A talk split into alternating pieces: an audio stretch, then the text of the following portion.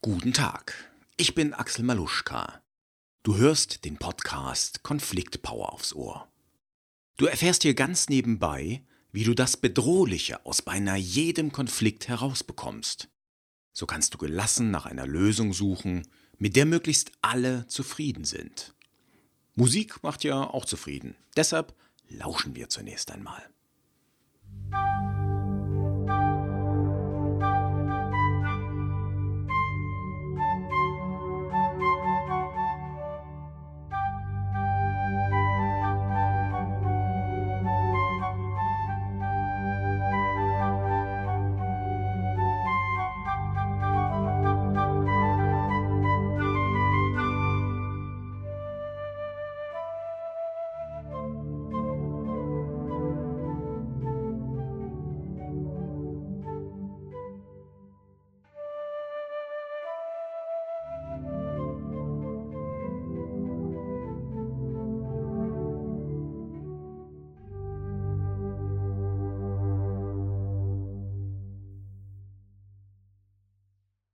Stell dir mal vor, Anna und Julius sind ein Paar. Die beiden sind seit etwa zwei Jahren zusammen und wirken sehr glücklich. Sie scheinen füreinander geschaffen zu sein. Die meisten in ihrem Freundeskreis halten sie für das Vorzeigepaar. Doch in der Beziehung wird's bald brodeln. Und das scheinbar aus heiterem Himmel heraus. Anna und Julius wohnen zusammen. Er ist vor einem Jahr in ihr Apartment gezogen das besteht aus zwei Zimmern mit Küche und Bad. Es ist bezahlbar, obwohl es relativ zentral in einem guten Viertel der Stadt liegt. Julius fühlt sich dort rundum wohl. Doch Anna spürt den Wunsch aufsteigen, umzuziehen. Sie surft immer mal wieder auf Wohnungsportalen, sie blättert im kostenlosen Anzeigenblättchen immer wieder zu den Wohnungsangeboten. Ja, und am Schaufenster bei der Bank, da bleibt sie immer wieder verträumt stehen vor den Anzeigen der zum Verkauf stehenden Häuser. Julius bekommt davon nichts mit. Für ihn ist die Welt in Ordnung. Zwei Zimmer für zwei Leute, das reicht vollkommen. Eines Tages nimmt Anna ihren Mut zusammen und spricht Julius an. Ich habe eine superschöne Wohnung in einer Anzeige gefunden. Hast du Lust, dass wir uns die mal anschauen? Julius schaut sie irritiert an. Warum sollen wir uns eine Wohnung anschauen? Gefällt's dir hier nicht mehr? Doch, aber das hier, das ist mein Studentenapartment. Meinst du nicht, dass wir uns nach was Größerem umsehen sollten? Julius fühlt sich überrumpelt und willigt ein, um Streit zu vermeiden. Erfreut vereinbart Anna mit dem Makler einen Besichtigungstermin für drei Tage später. Allein die Aussicht auf ein schöneres Zuhause elektrisiert sie. Sie schwebt durch den folgenden Tag und ist bester Laune. Am Abend jedoch erfolgt der Dämpfer. Freust du dich auf die Besichtigung? fragt Anna ihren Freund hoffnungsfroh. Ja, ich weiß nicht genau, gesteht Julius. Ist das nicht verschwendete Zeit, wenn wir die Wohnung sowieso nicht nehmen? Woher willst du wissen, dass sie uns nicht gefällt? Na, natürlich weiß ich das jetzt noch nicht, stellt Julius klar, aber selbst wenn sie uns richtig gut gefällt, können wir die uns überhaupt leisten? Ja, die ist deutlich teurer als die kleine Bude hier, erklärt Anna. Dafür ist sie jedoch was für die Zukunft. Wir haben viel mehr Platz. Wir können leichter Ordnung halten und wenn wir irgendwann mal ein Kind haben, dann hat das von Anfang an sein eigenes Zimmer. Ja, über eine teure Wohnung und Kinder sollten wir uns doch dann nachdenken, ja, nicht solange wir noch befristete Verträge haben, oder? Julius wirkt schon genervt. Anna setzt ihm noch einige Minuten lang ihren Optimismus und ihren Traum entgegen, doch Julius beharrt auf Realismus und Zurückhaltung. Nach einer Weile kippt Annas Stimmung und sie wird lauter. Du mit deinen langweiligen Zurückhaltungen. Ich dachte, zusammen könnten wir alles schaffen. Das haben wir doch immer gesagt. Ja, wir können alles schaffen, aber wir müssen es auch beide wollen, erwidert Julius ebenfalls lauter. Willst du etwa keine Zukunft mehr aufbauen? Willst du dich nicht verbessern? Willst du ewig in der kleinen Studentenbude schmoren?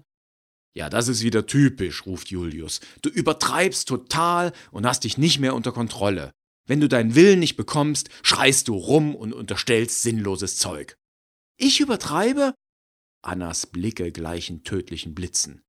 Wenn alle so langweilig wären wie du, würden wir alle noch in Höhlen leben und wären vor Sinnlosigkeit gestorben.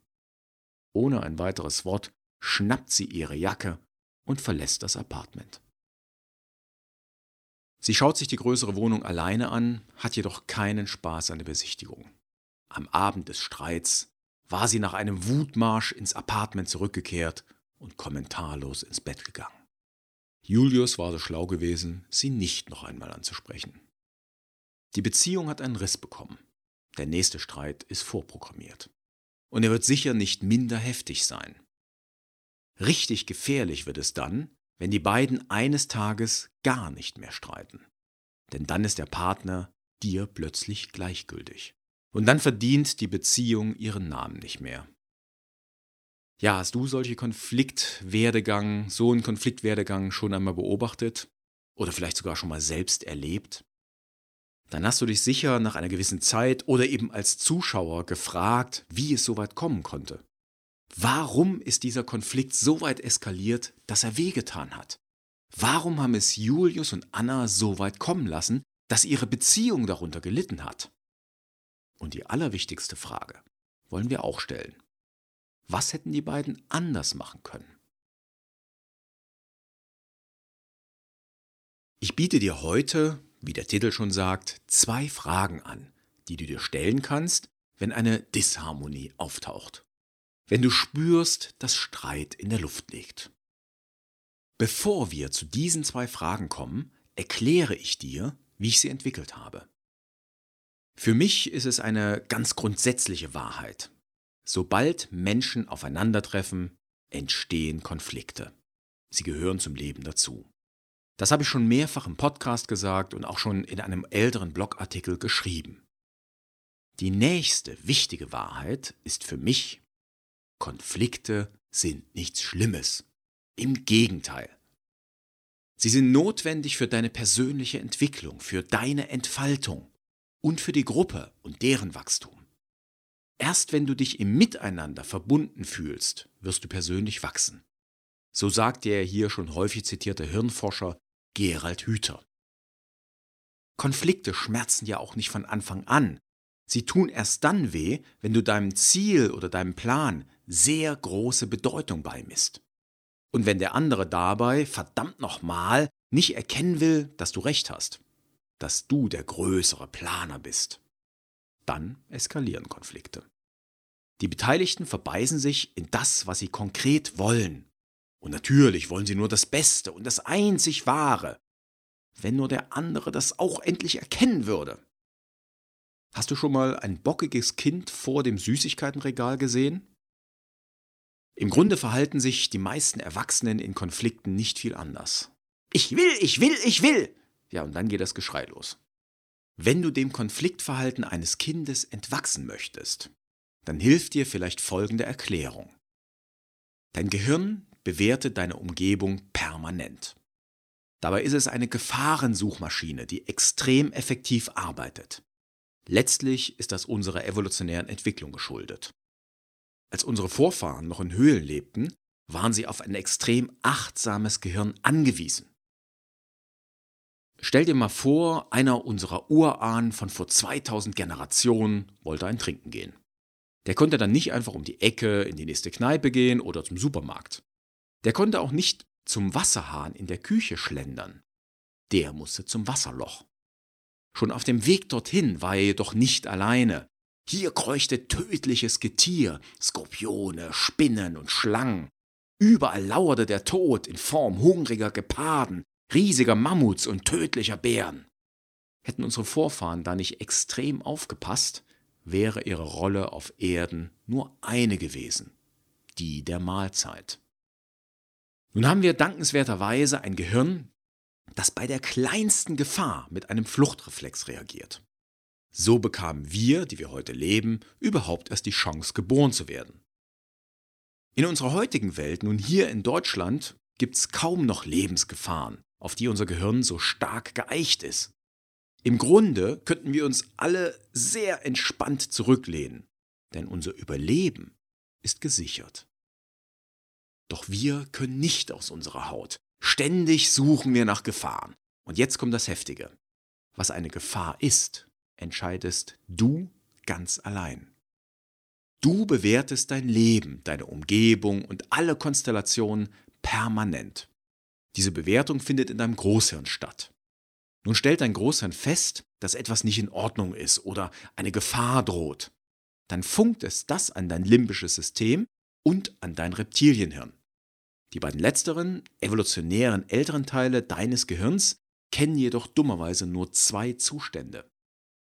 Alles ist okay, dann machen sie dir neutrale oder gute Gefühle, oder etwas ist nicht in Ordnung, dann denken sie, es bestünde Lebensgefahr. Und wenn Lebensgefahr besteht, beginnen bei dir ganz alte Programme zu laufen, gegen die du dich kaum wehren kannst. Der Kampf- oder Fluchtreflex ist so ein Programm. Nun stell dir vor, bei unserem Beispielkonflikt zu Beginn wird Anna komplett auf Fight or Flight eingestellt, nur weil Julius ihre Begeisterung für eine größere Wohnung nicht teilt.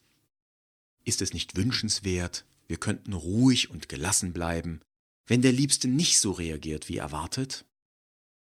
Falls du sagst, ja, das wäre toll, dann befolge die Konfliktregel, entscheide, warum du kämpfen willst. Und um diese Entscheidung zu treffen, kannst du dir zwei Hilfsfragen stellen. Die erste Frage lautet, geht es um Leben und Tod oder zumindest um die Gesundheit? Wenn du diese Frage stellen kannst, dann hast du die Antwort direkt, denn sie lautet Nein. Falls es um Leben und Tod oder die Gesundheit geht, dann merkst du das. Dann hast du keine Zeit, dir irgendwelche Fragen zu stellen. Dann ist die Gefahr übermächtig. Halten wir fest, du willst etwas von einem anderen Menschen, doch er will nicht so wie du. Du spürst dein Blut in Wallung geraten. Du weißt, dass du gleich aufbraust. Das ist der richtige Moment, innezuhalten. Halte dich zurück und frage dich ernsthaft, ob der Konfliktgegenstand lebensbedrohlich ist. Ob es sich wirklich zu kämpfen lohnt. Denke immer daran, wenn du kämpfst, riskierst du verletzt zu werden oder dein Gegenüber zu verletzen. Und jegliche Verletzungen trüben oder gefährden gar die Beziehung. Nun folgt Frage 2. Warum willst du dann kämpfen, wenn es doch nicht um Leben und Tod geht? Worum geht es wirklich und wie kannst du das auch auf anderem Weg erreichen? Meist geht es um eins von zwei Dingen. Entweder befürchtest du, dass dein Leben schlechter wird als im Moment, oder du wünschst dir, dass dein Leben schöner wird. In beiden Fällen geht es nicht ums Überleben. Und es geht auch nicht um körperliche Versehrtheit. Und bitte bring jetzt nicht das Argument, dass es um psychische Gesundheit ginge. Das ist fast immer eingebildet und nur von deiner Angst gesteuert. Angst ist immer ein schlechter Berater, wenn es nicht um Leben und Tod geht. Und wenn du willst, dass dein Leben schöner wird, dann schätze zunächst das, was jetzt schon schön ist. Eine glückliche Beziehung aufs Spiel zu setzen für ein vermeintlich schöneres Leben ist meiner Meinung nach nicht gerade schlau. Schlau hingegen ist es, gelassen zu bleiben, auch wenn du den anderen überzeugen möchtest. Anna wird Julius nicht überzeugen, indem sie ihn bedrängt, beleidigt. Andersherum tut Julius sich selbst keinen Gefallen, wenn er Annas Ideen nicht ernst nimmt, sondern lediglich abblockt. Wenn du dich nun entscheidest zu kämpfen und du dabei gewinnen willst, dann denke daran. Die höchste Kunst des Kampfes ist das Spiel. Und hier bin ich wieder bei meiner Leidenschaft, dem Karate oder den Kampfkünsten allgemein. Schau dir mal Kämpfe von Muhammad Ali oder auch Bruce Lee an. Beide zeichnet aus, dass sie ungemein leichtfüßig und schnell unterwegs waren. Es schien, als hätten sie mit ihren Gegnern gespielt. Das gelingt genau dann, wenn du den Kampf als Spiel betrachtest. Ein Spiel kannst du verlieren, doch das Leben geht weiter. In diesem Sinne, spiele deine Konflikte, spiele dein Leben. Natürlich hat das Spiel auch Grenzen. Natürlich funktionieren die zwei Fragen nicht immer. Dort, wo beispielsweise Hass über Generationen gepredigt wird, wie im Nahostkonflikt, nutzen auch zwei einfache Fragen nichts. Und wenn es zu spät ist, weil der Konflikt schon eskaliert ist, kommen die Fragen ebenfalls zu spät. Doch rechtzeitig gestellt, zu Beginn des Konflikts, können sie wahres Wunderwerk vollbringen. Ja, was hältst du von den beiden Fragen? Findest du sie doof oder sind sie eine Überlegung wert? Lass mich an deinen Gedanken dazu teilhaben. Schreib mir einen Kommentar in meinem Blog oder schick mir eine Mail. Ich freue mich auf den Austausch mit dir. Kommentieren, die Shownotes und die komplette Transkription lesen zu diesem Beitrag kannst du unter konfliktpower.de 015. Denn dies war schon die 15. Folge. Ich wünsche dir noch einen schönen Tag. Ciao.